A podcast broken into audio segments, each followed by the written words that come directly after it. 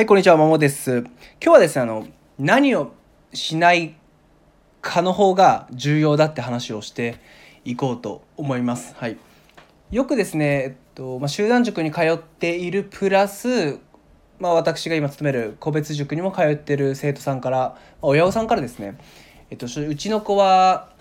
まあ、本当に言われたことはあれもこれも全部しっかりやっていると。宿題ですね。宿題とか復習とか。ただ成果が上がり上がらないと。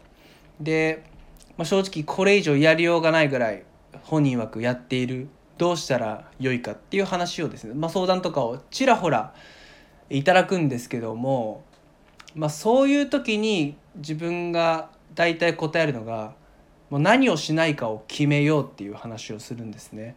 でそういうこと本当に一生懸命頑張り屋なのであれもこれもしてるんだけどもやっぱり一つ一つが正直身になっていないでしょうね。っていうと一緒本人の中では一生懸命やっているけど実際はその効果ほどやってるほど効果が得てない、まあ、というのもやりすぎだっていうあれもこれもやってるとやっぱどれも中途半端にやっぱ本人が意識してなくてもなってしまうので、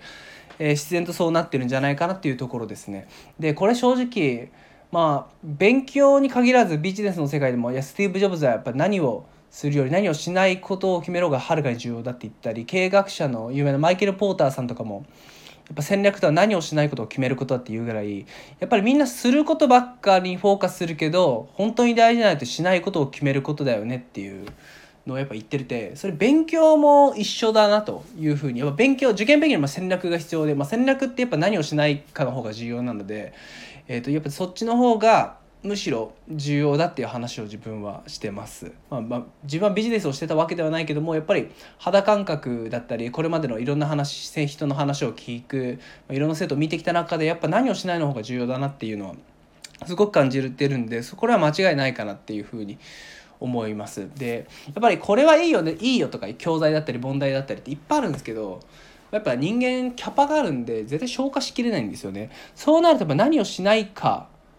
を決めることの方がやっぱりはるかに重要で自分が基本ご家庭とお話をする時はしないことを決める、まあ、これはやめましょう。これはしないでいいですよっていう言葉を使う方が多いかなっていうふうに思います。はい、でやっぱ実際絞ってることで本人も、ま、やるべきことが自然と見えてきてそれだけに集中できるんで、まあ、実際それで成果上がってきた子っていうのは結構多く見てきてるんでですね。やっぱり一生懸命頑張ってるあれもこれもしてる成果上がらないっていうパターンの場合はしないことを決めること、まあ、省くことですね。引き算。えその発想がすごく大事になってくるんじゃないかなっていうふうに考えます。はい。なので、まあ、そういう状態ですね。なんだろうな。もうやれるべきことはやってるよ。どうしようでも。成果上がんねえよ。まずいぞ。っていう場合は引き算。何をしないかを決めてくださいということですね。でよく自分が言うのは応用問題手出すなとかえっと宿題は全部やんなくていいみたいな。そんな感じで集団塾宿題やんなくていいとか応用問題手出さなくていいとか。もうこの苦手科目は基本問題だけ捉えましょうとかね。そんな話をします。はい。まあ一個ほど宿題を全部やらないことに抵抗あるんだけど宿題って結局何のためにやるのかっていうとその先のやっぱ成績を上げて受験合格のためなんでそれに逆に足かせになってる宿題なんちゅうもやんなくていいと思ってるんでですね。はい。やらない勇気っていうのは、えーすごくこれから必要になってくるかなっていうふうに思いますね。正直やろうやった方がいいことなんでいくらでもあるけどやっぱ何度も言うようにキャパがあってあるし、まあ、昨日の話はやっぱ睡眠時間を削るなって話で正直時間はかなり有限なので、まあ、睡眠時間を削ってやる勉強なんかないんでですね、ま、時間は有限なのでやっぱやるべきことは絞らないと自分が苦しむまあ、子供自身が苦しむんでですね。是非やらないことを決める。やらないことを決める方がはるかに重要なので是非ですねそういうお困りの場合は何をしないかを決めてほしいなと思います。以上です。